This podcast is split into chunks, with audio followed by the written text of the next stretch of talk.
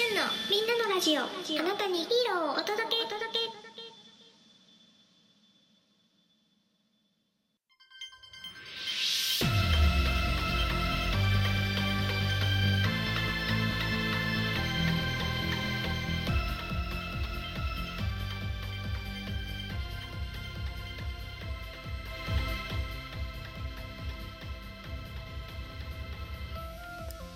みんなのたちへようこそ。この番組はあなたにヒーローを届けをキーワードに特撮やヒーローのマニアックな話や掃除の話を紹介する番組でございます。メインパーソナリティはしゅんです。よろしくお願いいたします。はい、というわけでですね、あのー、まあ、最初にね、あのー、僕のお話をしたいんですけど、旬のお話をしたいんですけど、本日ですね、10月21、あ、10月、なんで10月って言ったのね、わかんないね。8月21日はですね、まあ、旬ワクチンの2回目接種の日でございます。拍手。いやいや、待てと。関係ないだろうとお話なんですけど、いやいや、あの僕からするとすごくなんだ大事な一日で、なんでかって言ったら、あのワクチン僕ね、職域接種をしてから3ヶ月近く空いてるんですよね。まあ、2ヶ月半ぐらい空いてて。えっ、ー、と、初めてこんなに空いてワクチンを2回目を打つんですよね。まあ、奇跡的ですね。最初受けないってお湯巻いてたんですけど、まあ、なったら受けれるんですけど、まあ、ど副作用がどうなのかってめちゃめちゃ気になってるところでございます。もしかしたらね、こう熱が出るのか、いつも通りにこう、いつも通りとか、2回目って結構熱出るって言われてるんですけど、熱が出るのか、えー、はたまた腕がね、空きすぎて腕が上がらなくなるという第1次の方の副作用に似てるのかってところでめちゃめちゃ気になってます。まあ、えっ、ー、と、ラジオとかライブ配信ね、7時半、7時半じゃないや、えー、お昼ぐらいどっかです。ライブ配信で、ゲリラでライブ配信で、ちょっとお話できたらななんて思っているので、えー、興味がある方はぜひですね、あの、僕の番組をフォローしていただいて聞いてくれたらなと思います。はい。で、まあ、早速仮面ライダーダブル話していくんですけど、あの、まあ、映画ですよね、今日は映画、仮面ライダーブルの映画。で、僕がやっぱり仮面ライダーブルシリーズ一番おすすめしたい映画は A to Z 運命のガイアメモリーっていう映画でございます。これはですね、まあ、どんな映画かっていうと、まずはですね、A to Z というぐらいなので、ガイアメモリーがですね、まあ、T2 ガイアメモリーっていう少し新しいガイアメモリーが、あの、A から Z まで出てきます。はい。で、このば、えー、この映画の一番注目したいポイントというのは、やっぱり仮面ライダーエターナルでございます。エターナル。うん。これどんな仮面ライダーかって言ったら、まあ、あの、E の、え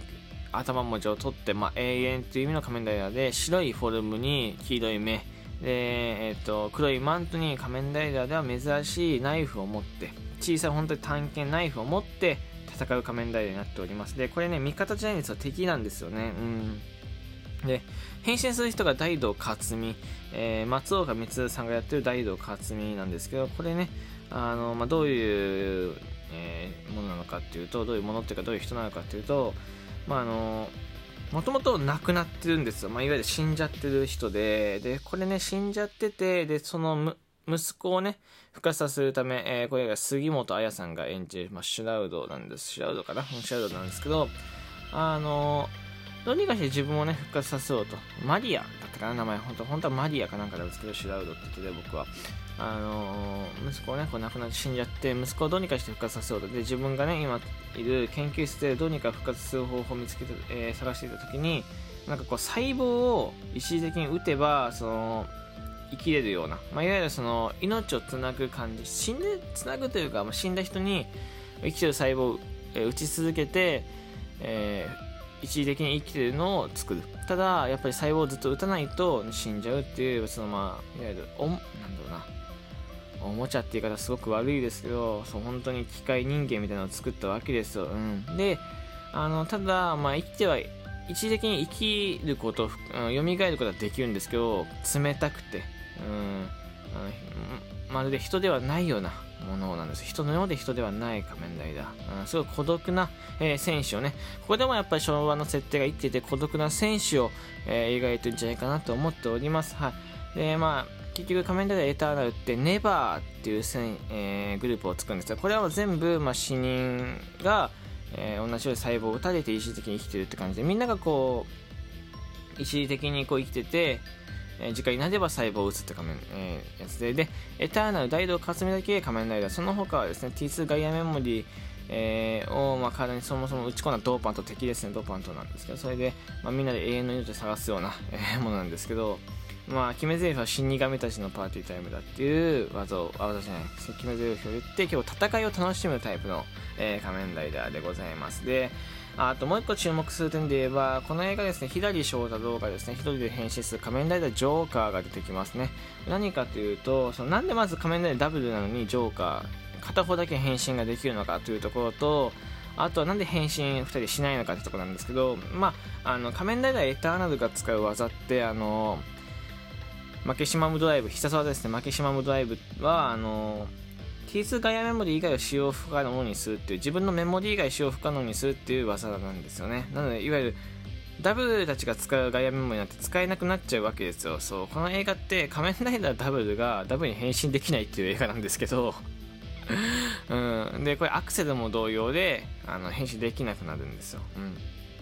うん、であのその時にですねこう敵が攻めていくんですよ。ななるみ探偵事務所ですね。翔太郎たちがいる事務所にえ攻めていく翔太郎しかいないんですけどその時にあの変身したいけど変身できないでダブルドライバーっていういわゆるガイアメモリーですね。USB メモリーみたいなのを2つ挿す変身ベルトを持っていけどフィリップもいなければガイアメモリー使えなくてダブルなんて変身できない。これどうするかってとこでその時にこう回想シーンというか本当にまあ幽霊的な感じであの、なるみ総吉ですね。これ、キッカーコー、キッカーコージが演じる、他の、えー映画で出てくるんですけど、キッカーコージ演じるカメラスカル、おやすさんがですね、えー出てきて、ロストドライバーって言って、ダブルドライバーの片方がない、なんかいわゆるメモリ1個で変身ができるような変身ベルトをスッと置いていくシーンがあって、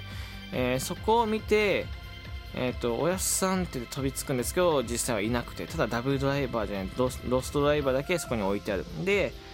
でも変身するメモリーがない。で、T2 ガイアメモリーって最初の、えっ、と、映画の最初で、えっ、と、盗まれて、うんと、ライド勝美がヘリコプターで開けるんですけど、自分のメモリー以外を、